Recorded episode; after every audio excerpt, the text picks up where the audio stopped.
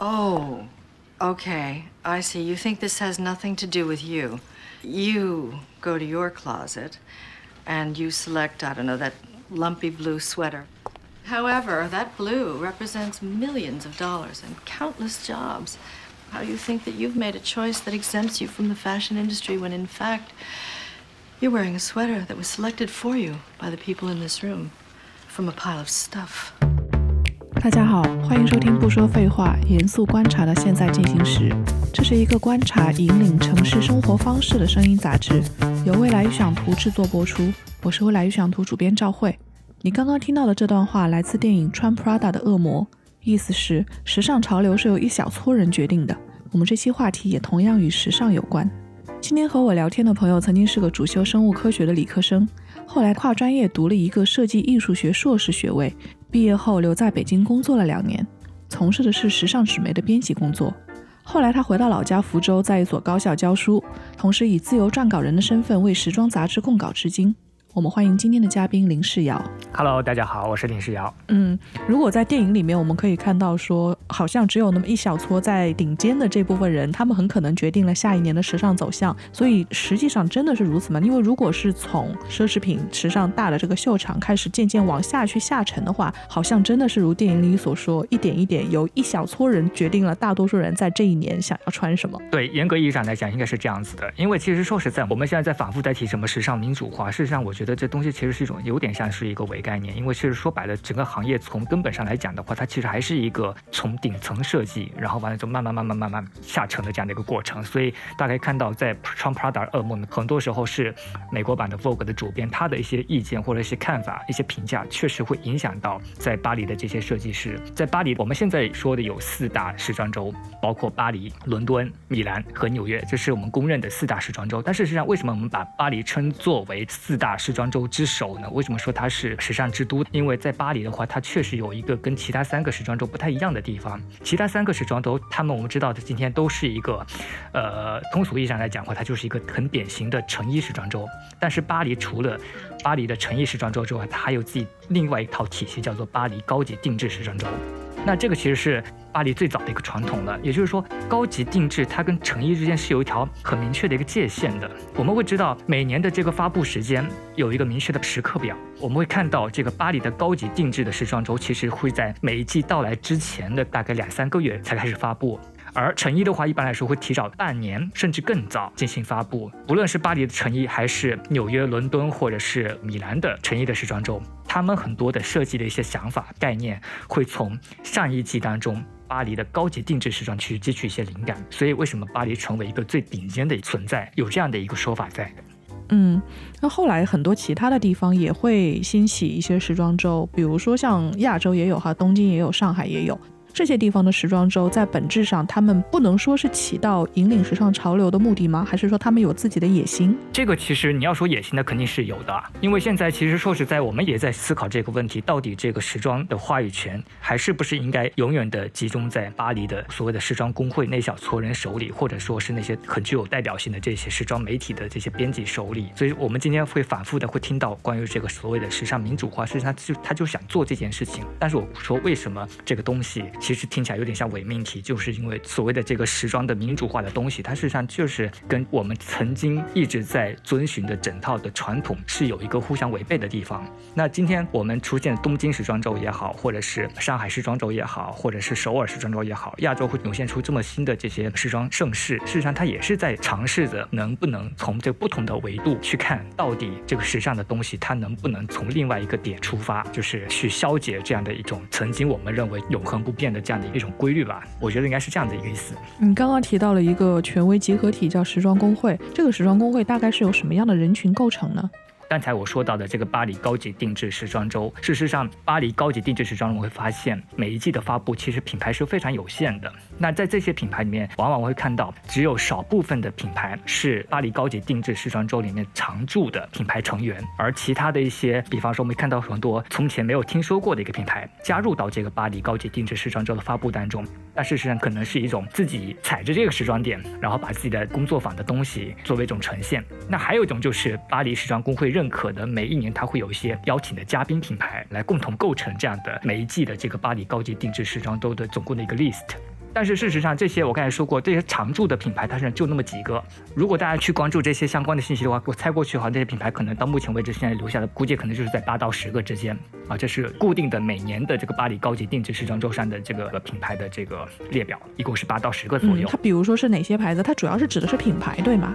对品牌时装公安，巴黎的时装工会，它实际上它就在制定这套严格的标准。比方说，哪一些品牌它是有资格在这个巴黎的高级定制时装周上进行发布它的新品的，它有一套严格的标准，包括说你的品牌下面应该要有多少个工作坊。你的工作坊里面要有多少个工人？包括说每一季发布的 look 就是多少套，它有明确的要求的。你要是少于这个数量的话，它可能就不允许你参与这个发布了。所以它的这个标准是很严格的。那至于它怎么定这个标准，我们现在去考证的话，这个东西我也不太好说。但是现在目前就是在巴黎高级定制时装周里面，还有哪一些比较固定的品牌？其实包括很多我们耳熟能详的一些品牌都在其中。比方说 Christian Dior，早年的话还有像什么 l o n g o n 啊，现在还有 arman。你呀，等等等等，其实大家会看到，就是如果大家去关注这个高级定制时装周里面的耳熟能详那些大牌，如果有在这个高级定制时装周进行发布的话，它基本上就是作为这个核心成员出现的。你刚刚说到现在还有阿玛尼，是是阿玛尼曾经还不是属于他们这个最核心的成员是吗？因为阿玛尼它品牌它的这个设计师他是来自意大利的，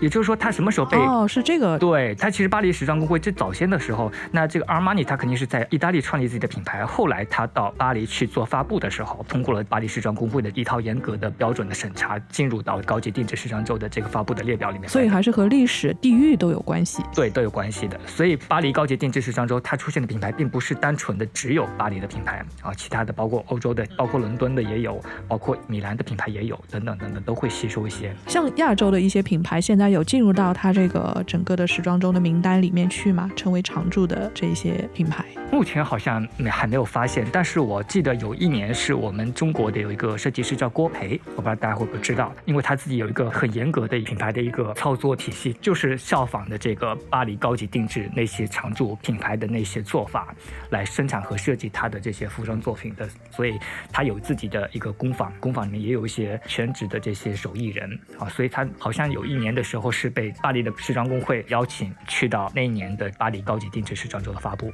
那是不是？也意味着，比如说，他如果就好像我们当时的应试教育一样，他按照这么一套标准去做，很有可能会进入这个圈子内。那如果他们，比如说自己慢慢有了名气，或者是有了一些自己新的想法之后，他们想要脱离的时候，也会从这个圈子当中脱离出来。你指的是品牌吗？品牌。嗯，应该是这个意思。我觉得这个比方倒是打的挺恰当的。嗯，像我们之前说的，比如说像时尚媒体呀这些，他们等于本质上就不能够属于我们，无论是从广义还是狭义上来说，都不能属于这种时装工会中的一员。他们只能是说整个时尚产业比较靠顶端的这么一个制造者。因为工会像刚刚一直我盯着你问，就是说啊，原来它是一个这么狭窄的概念，现在好像是有一种这样的比较明确的感觉了。嗯，对，事实上我一直把这个时装媒体，它其实是一种整个产业当中比较下游的一个环节。虽然我们可以看到很多时装媒体的一些主编或者编辑，他可能会反过来去影响到行业的从业者，就包括那些设计师啊，包括那些艺术家等等等等。但是从本质上来讲，我觉得这媒体它是产业的最后一环了，因为它肩负的这个使命是把产品推向大众，推销产品或者展示趋势。因为媒体是展现已有的东西，不能说他没有办法去把一个东西无中生有这种感觉。对。所以这也就讲到了我比较想说的一个点，就是其实大家一直都觉得这个好像时装编辑是一个看起来特别光鲜亮丽的一个职业。事实上，它跟普通的媒体有什么本质差别吗？我觉得并没有。而且相反的来讲的话，时装媒体，特别是时装杂志，我们知道的，它其实充当的是一种具有一种很明确的消费导向的作用。无论它制定的每一季的这个趋势也好，或者它要推荐的单品也好，它实际上都有一个很明确的点，就是我想让读者了解到本季的流行点是什。么？怎样去采买你们新一季的这个服装？等等等等，其实它就很明确的一个消费导向的。从这个意义上来讲的话，我觉得时装杂志更像是一种带有一定的这种服务性行业的特征在里面的。嗯，哎，其实说到时装杂志本身，我话题稍微绕开一点，因为这个是我个人蛮有兴趣的一个领域。时尚领域的这个杂志也会分成很多类型，它有主要关注时装潮流的，有关注美妆潮流的，还有一些我觉得就比较难定义，比如说像 GQ 这种，算不算是一种异类呢？还是你们不把它当成是时尚大刊这种感觉？那你要看你所指的这个 GQ 是指哪一个版本的 GQ 了？我觉得中国的 GQ 它其实是有自己的很独到的一面。怎么说呢？就是你说它是一个纯粹的时装杂志吧，也不那么典型。型啊。但是它在 GQ 这个体系下面，它确实还有一本刊物叫做 GQ Style，那本就是比较纯粹一点关于时装的东西了。主看这个 GQ 这一本杂志的话，我们可以看到它其实很多的时候会关注到很多的一些话题人物啊，或者社会热点啊。我们知道 GQ 的前任主编是王峰，王峰他本身是三联生活周刊出身的。所以他有一定的做这个深度报道的这样的一个背景在那边的，所以他有至于把中国的这个 GQ 有意的往那个方向去靠近了一点点。但是他有另外一本叫 GQ Style，纯粹的就围绕男装、围绕时装的部分展开的一本类似于消费导刊的东西了。嗯，所以各个国家对于哪怕是同一个媒体集团下面，但是报道的内容本质上还是有主次或者是一些地位上的差别的吗？对，这肯定是有的，因为他要根据自己的这个地区范围内的整个市场特点来制定每本刊物的一个报道方向。你比方说，同样是 Vogue 杂志，日本版的 Vogue 跟在美国版的 Vogue，它看到的内容就完全不一样。你再拿美国版的 Vogue 去跟意大利版的 Vogue 去对比，你会发现他们有很明显的这个风格的差异，包括他们报道方式等等等等，其实是针对每个地方、每个地区这个市场的特点做出的一种反应。嗯，了解。像回到刚刚的，我们说到还是时尚的各种生产者、参与者的这个话题里面，还有一个比较吸引人注意的角色是潘通色这么一家公司。我们曾经也写过他们相关的报道，就是我觉得很神奇的一件事哈，就是如果你真的是按流程来看，各个公司去发布他们本季的一些新的单品，发现新的趋势，潘通色他们总结这个年度色的时候，是和这些上游的公司们是有一轮商谈呢，还是说他们自己每年像媒体一样是从后端开始去总结？自己推出的一个新的趋势，因为有时候能发现一些时装，他们真的就采用了这些比较新的流行色号，这之间的关联到底是怎么回事呢？我相信更多的可能性是你所说的后者，当然他们可能中间会存在就是哎化学反应的关系，但是从整个来讲，潘通色毕竟并不是单纯的面向这个时尚的这种预测，潘通色的这种色彩，它其实从设计的整个行当来说的话，它其实涉及到的面要比这个时尚的范围要广得多，所以可能时尚圈还没有办法左右这个色彩的一个大的变。化嗯，时尚圈可能还没办法从根本上去影响到潘通色的趋势的这个制定。相反的，你说到刚才说可能会真的就会发现，在新的一年里面看到很多品牌的这个色彩的设计，真的就跟这个潘通色的这个预判是一样的。那很可能就是他们在进行创作之前，可能就得到了相关的资讯，有这样一个方向的努力在里面。我们会知道，现在其实大的时装品牌都已经集团化操作了。我们知道的这 LV 也好，或者是很多像 Celine 啊、Dior 啊，它其实都是隶属于几个少数的这种大的。寡头的集团的那大的集团里面，它其实在人事的部署上也都是有很精密的一套体系在里面。每个品牌的这些设计师，他们很可能会在早先的时候，针对每一季要发布之前，或者要创作这个设计之前，他们可能会有一个简单的内部的这样的一个沟通。包括我们这一季可能要统一一下大的趋势是什么东西，然后再围绕着各个品牌的自己的特点去做一些发散性的一些创作。那如果等到整个产业流转到了已经到了秀场上的时候，你们作为时尚领域的从业者，作为时尚编辑去观察的时候，主要观察什么呢？除了刚刚说的这个 look 之外，或者说这个 look 里面能够观察出什么样的名堂，我们可能看不出来。这个说起来就有点笼统了。其实现在我们发现很多的媒体可能会避开时装去谈时装，关注这个品牌突然间他又换了哪一个设计师，对时装的这个需求并不仅仅的停留在对时装本身的议论上面，也喜欢去挖掘一些品牌背后的一些小小的故事。那这些故事可能就会带出来一些不同年代的设计理念的一种碰撞。所以在这个角度上来说，呈现设计师的变化。本质上是为了呈现现在的这场秀，或者是这一次的时装风格，为什么呈现出了这种新的变化？可能是大家对读者兴趣的一个预估，可能大家对这种类型的内容感兴趣。你比方说，为什么很多品牌会慢慢慢慢调整自己的一种策略，或者说是慢慢慢慢去调整自己的一个受众群体？哈，其实他们也是发现了市场在无时不刻的发生变化的。你如果用早年的，比方说阿玛尼那个时代的，或者是在更早一些的那个年代的那种受众的眼光去看整个行业的发展的话，那肯定是。不合时宜的，因为现在整个的一个消费主力慢慢、慢、慢慢的在往更年轻的一代去下沉了。在这个过程当中，他们品牌会调整相应的策略，为了最大的盈利，他们肯定会调整一些相关的这种策略，或者是来由一些更年轻的设计师找到更适合年轻化的市场需求的风格出路。像除了这个领域，你们其他还会观察什么样感兴趣的东西吗？从我个人的点的话，因为其实现在的时装发布哈，它其实更像一个很多元的立体的东西，它不再是早年那种单纯的一种时装单品的展示。其实很多编辑去到时装周现场的时候，他会很震撼于现场整个氛围，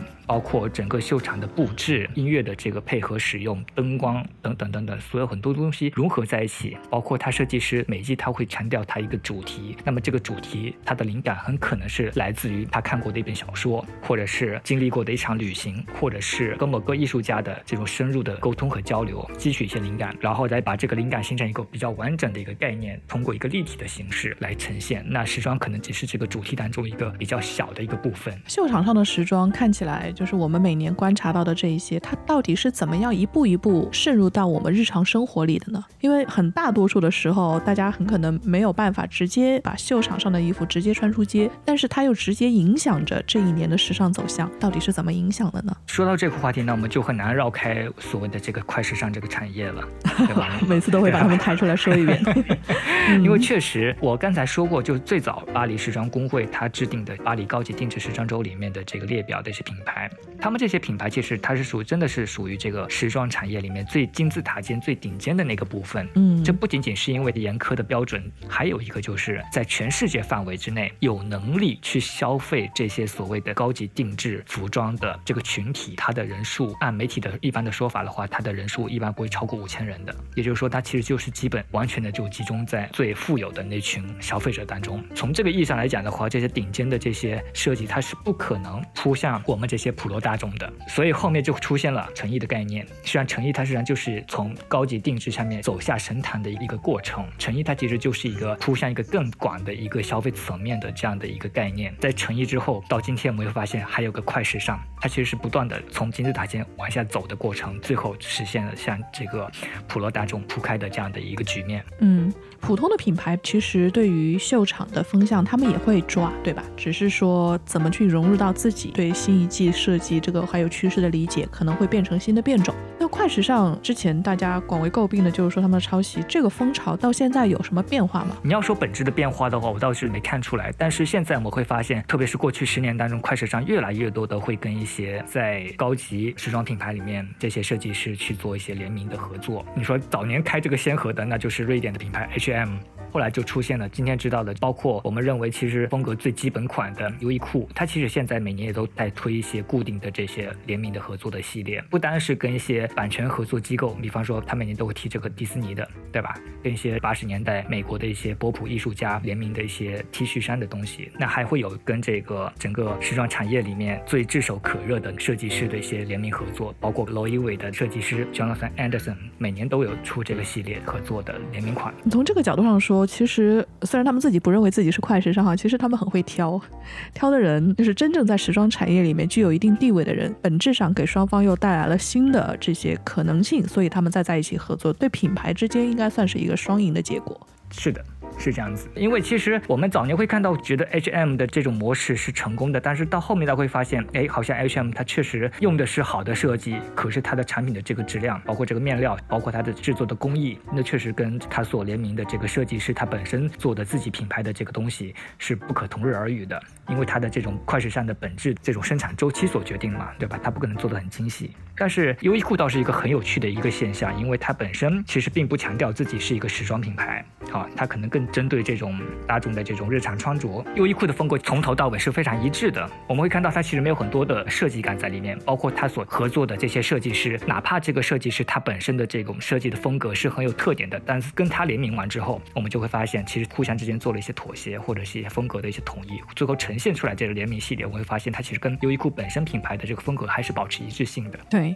其实我们说了这么多，我觉得如果大家很想了解相关的东西，很可能是有一套自己可以逐步去积累的路径。那这时候我就很想问问你了，就是你是怎么去建立自己在时尚也好，或者是美学领域的这一系列积累的呢？如果大家真的想要了解这个领域的话，你觉得他们可以去关注哪些有意思的内容？从我自己个人经历来讲的话，我认为我是这个关于时尚的开智是比较晚的。事实上，我小时候吧，你说大家都有爱美之心，对吧？都想穿好看的衣服，但事实上我明确的对。时尚有了一个概念的时候，那是应该是是我在啊大学二年级还是三年级的那个假期里面比较无聊的时候开了电视机，然后看到里面有一个央视纪录片，那个纪录片就叫做《世界十大时装设计师》的这样的一个特辑，然后就就一本正经的就看起来了。然后看的过程当中还觉得，哎，这好像是一个冷知识，对我来讲那时候是一个冷知识，所以我那时候就煞有介事的从旁边拿了一些本子跟笔，把那些设计师名字给记下来。后来我就围绕着这些名字去网上去做功课，然后发现，哎，确实好像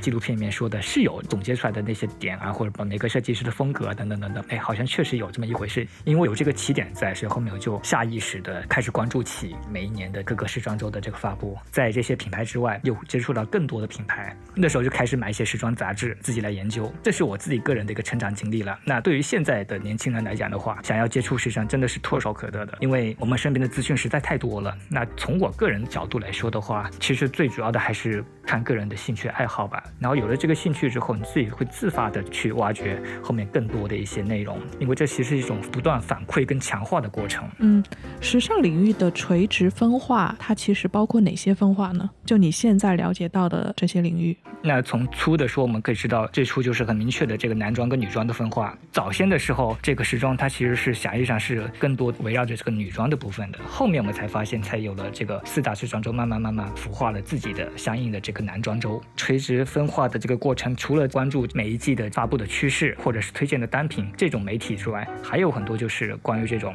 时装整个行业业态的，从经济学层面或者是从整个金融的层面去挖掘一些跟时尚相关。的这些新闻资讯的媒体，比方说这个 BOF 大家知道的叫做 Business of Fashion，叫做时装商业报道。他关注的点，他就不再是单纯的设计师找到什么趋势，他不关注这些，他关注的是什么？关注的是时尚背后的商业逻辑。对，商业逻辑，我们也挺关注的，是吧？啊，那还会有一些挖掘一些大家比较喜闻乐见的一些话题，比方就刚才我们说过的这个关于每个品牌这个背后设计师轮替的这样的一些现象，到底后面有哪些故事啊？有点像是花边新闻的东西，他已经不。不再单纯的去关注时装的问题了。嗯，其实有时候和商业也有关系。像我们有时候就经常写，为什么呢？因为品牌选什么样的设计师，设计师为什么与这种品牌合作，本身是存在非常强烈的利益关联的。像我们平时做商业媒体资讯的时候，对这种关联一旦涉及到钱的流动，我们就会超级紧张，就会去寻找之间的关系。而且还有一个是 WWD，我们其实也挺关注这个媒体的，无论是它的英文版还是在日本的日文版，我觉得做的都很有水准。我早先大。概十年前，在日本看到最早的时候，我看到 WWD 的一本日文杂志的时候，我相当震惊。印象中的时尚杂志基本上是一个调调的，就是它可以有自己的风格突破和创新，但基本上走的是图片领域的那个系列的视觉化的。但是 WWD 当时是在一个图文领域，给当时还是新人阶段，对排版这个领域还是新人阶段的，我就是觉得视觉上是一个非常大的冲击。它已经用了非常多的点线面和各种元素，把美学要素去和时装、把文字很好的结合在一起啊！我当。时是非常非常喜欢当时他在日本版的做的那几期，当然他的内容做的也很扎实哦。就他应该也是属于偏向于资讯，然后有时候也会从一些商业领域，当然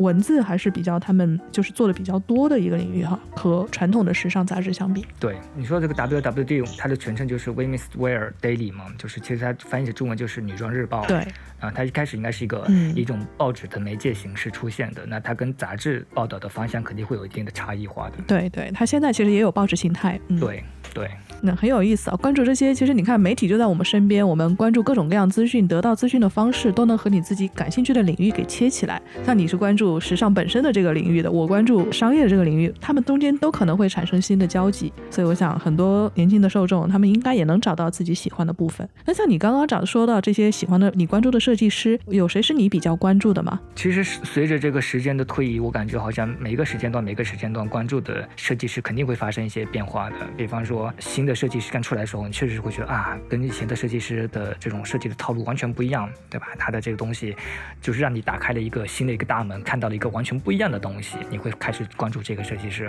完了之后，再过几年，你会发现好像又有一波新人出来，又刷新了你之前的认知。关注的话，其实都是在流动的。那从我最早开始的话，那肯定是比比较喜欢 John Glano 设计的，在迪奥当这个设计师的那个阶段开始，后面慢慢慢慢会发现，从他之后啊，又有很多很多的这些。设计师，我现在比较关注的一些设计师，主要还是一些年轻的，比方说提到过罗伊韦的 Jonathan Anderson，他每季的这种概念也好，或者呈现的方式也好，都会让你有意想不到的一个点在那里。相比起这一类型的设计师，有一些设计师，有一些时装品牌，你就会发现他的每一季的特点相对来说是比较稳定的。好，可能他在上一季用到了很多蕾丝，用到了很多这种褶皱的东西，他在下一季或者他在一连贯的几年下来之后，一直在用这些东西。从这个过程当中，你就会发现，哎，好像这个设计师好像缺少一种后劲。那相比起的话，那一些我刚才说的这个 Jonathan Anderson 的话，他的点每一季都很让人觉得这个脑洞大开，很多东西，包括他曾经让他的男模特穿裙子的啊，甚至还是那种荷叶边的裙子，就非常反传统的东西，让人看到，哎，好像时装是不是他可以把这个边界往我们不可知的方向再推进一步。嗯，所以不仅仅是观察他们每一季新推出的东西，然后还有什么呢？就是如果真的是关注这些自己关注的设计师，你会关注他们新做了自己的品牌，还是说单纯的集中在他们自己的一个单品上面，就是风格和单品上都会有。其实只要是你对这个设计师产生的兴趣，你就会很不自觉的去搜集或者是去留意跟他相关的一些动态。比方说，我现在都会非常固定的去追随这个设计师跟那个优衣库的合作的联名系列，基本上他的每季推出来之后，都会去。买两件，这个设计师他确实能够带来一些有点不一样的东西在里面，跟他自己做的那个品牌也有点不一样。你感觉两者之间的这个化学反应还是很有意思的。嗯，其实我也会看到你自己有时候发出来你的穿搭，还有你女儿的穿搭，我还真的挺喜欢的。对于幼小的人类，中国的一些小朋友的，还有就看到日本的一些小朋友身边的，啊，其实能穿的好看的其实不多。我看到你女儿穿的那些衣服的时候，真的觉得啊，是估计是 临时要给她搭的。然后你会你会怎么去补？捕捉这些和潮流有关的东西，然后把它运用到和自己身边的穿衣搭配实践当中呢？实际上，你说的这些我女儿的搭配，其实很多时候并不是我给她穿的哦，是吗？对我也有很奇怪，有时候她自己会有很明确的一个意识，那其实更多的时候，这个衣服是她妈妈给她安排的。那你们全家都可以？没有，其实其实是这样子的哈，就是我早些时候，就我们刚结婚头几年，其实我太太她其实对穿衣这些没有特别大的热情，但是我基本上就是到节日的时候，我就会想，哎，买些什么东西那。那其实从我自己个人的角度来讲，那肯定是比较擅长的，就给他挑些衣服嘛。有时候我给他挑些衣服，然后完了之后，在这个过程当中，我也发现，就是我们两个之间会有一种默契。第一个就是我给他挑的衣服，他确实觉得喜欢；第二个呢，风格确实也适合他。那这个过程当中，慢慢慢慢，我们两个人之间风格形成了一个统一之后，后面在小孩出现的时候，他就把自己的这一套东西就套到了孩子身上来了。所以现在女儿的这个穿搭基本上不是我在管，而是我，而是我太太在在张罗这件事情。嗯，主理人变了。对，这个风格。是怎样一步步确定的？大家都会有乱穿搭的时候啊。我感觉好像我没有明确的去想过这个事情，就是我要去穿衣服的时候，我并没有很很明确的说，我今天要穿什么样的衣服，要穿出一个什么样的 style。随着年纪的增长，你会发现，其实你自己喜欢的东西跟你适合的东西是完全不是一个回事儿。所以你在后面不断的试错的过程当中，你就会发现很多东西你可能真的是不值得去尝试了，因为那东西确实明显的就是不适合你。对，那你会希望你的孩子以后会从哪些领域开始认知时尚呢？好像这方面的启蒙还不太多。其实我倒不希望他走。这条路呢？这东西其实是很个人的东西，非常个人的东西。其实包括我现在，其实说是曾经的这个时装媒体从业者，但是其实我现在很多的重心都不再关注时尚这一块了。只不过说我曾经有的这些积累，确实能够给我的个人的这个生活带来一定的影响。但是实际上，我本身的这种兴趣，其实我也在慢慢发生转移。嗯，所以你对时尚这个圈子本身是有一种什么样的观点或者是态度吗？你曾经在里面，你现在又跳出来。你会觉得它有什么有趣的地方，或者是无趣的地方？无时不刻的接收到一些新的资讯，你会看到一些新的发布，你会看到一些很有意思的点。那当然，从媒体的这个范围来看的话，就做时装编辑这个工作来看的话，它的点就是你有机会接触到很多有意思的人，因为你可能会被安排采访一些有意思的设计师、一些艺术家。那你要说无趣的话，其实也很无趣的，因为你会发现，其实我真正的在媒体里面的工作的时间其实并不长，但是就那么不长的时间里面，我就发现，真的就是年复一年，一季又一季，你会发现，真的就是时装就一直在倒腾那些东西，你会发现，哇，时间过得这么快，居然又一季又来了，好像这一季跟上一季，特别是你关注一些个别品牌的时候，发现这一季跟上一季好像也没什么根本的不同嘛。所以你后来稍微跳开一点，就是再去一个观察的，没有原先接触的那么近。对对对对，其实我感觉可能是跟我个人有关系，因为我感觉我。个人是一个定力不是特别足的一个人，我一旦在一个领域关注太久了，我会在思考我到底留下的意义是什么。现在大家对时尚还会有什么样的误区吗？就你的观察而言，综合说起来的话，大家可能已经过了，就是曾经把时尚当做一种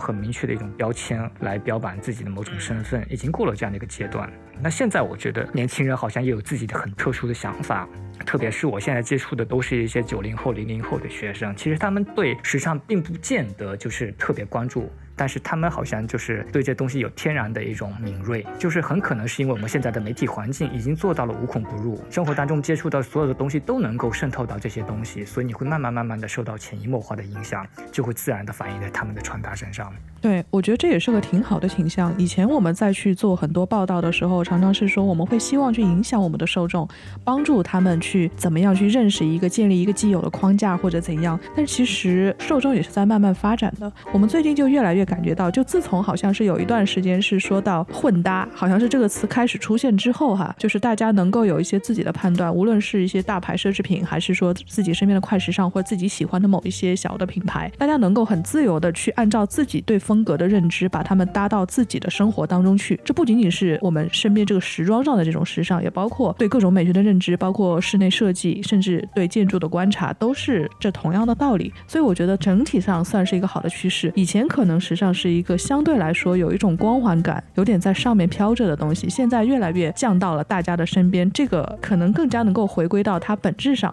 应该传达的那些内容，我觉得是个好事。我觉得应该是回到真正的点上了。以前好像感觉就是，哎，好像我是编辑推荐什么，你们就很僵硬的一种传递的东西。对对对，这个是我上次有一次跟日本的生活方式杂志 Brutus 的主编西田信太，我们对他有一次访问，他里面提到了一句话，跟我们今天聊的后面的这一段有些相似啊。他就说他们会找一些人去采访，就是所谓的这个意见领袖 KOL 之类，嗯，去采访他们生活当中的一些生活观点，或者是所谓的这些推荐的时候，他就会时常再去反省一件事，他就说为什么大家要去看这个人所喜欢的东西，或者是他们推荐的东西，他到底是何德何能，值得被这样推荐，并不是说这个人本身地位很高，或者是他本身这个身份有什么特别特别比普通人不一样的地方，而是他觉得这个点是在于他们选择了很多很可能会与你兴趣方向一致的人，比如说他们选择一个造型师，选择一个编辑，选择一个美食研究者，就是各种各样身份的标签和他们生活的这些标签展现出来的，可能是这些这个书籍之外这些读者自己具有的各种各样的生活状态。当你寻找到这些人和自己生活状态相近的时刻，那么他们说的这些东西很可能也就是你感兴趣的这些东西。他们是从这个角度去做推荐的，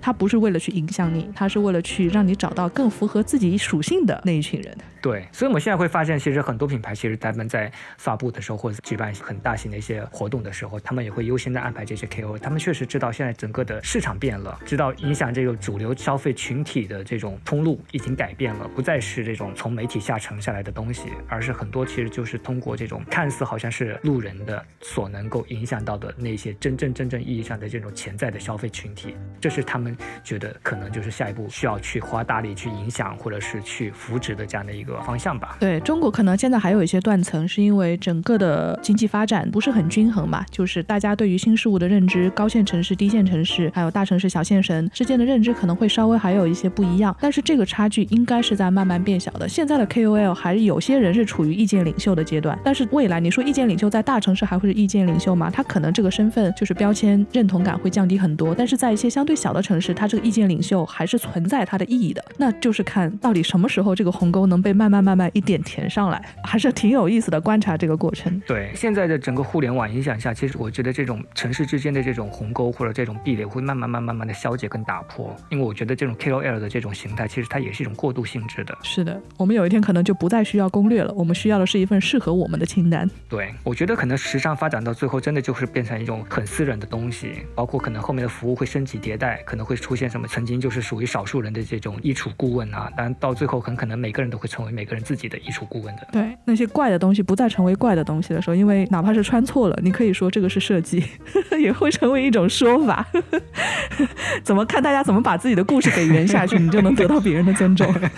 好，行，那我们今天简单聊了这些从设计、时尚很多和我们生活当中有关的话题，希望对大家有所启发，也希望大家能够跟着我们这期节目在评论区留下你的观点和意见啊，也欢迎大家联系迪桑或者是加入我们的读者群。好那我们这次谢谢林世尧也谢谢大家我们下期再聊。好谢谢大家拜拜。嗯。本期现在进行时就到这里谢谢你的收听。你可以在小宇宙苹果 podcast spotify 喜马拉雅网易云音乐荔枝等平台持续订阅我们的节目。我们下期见。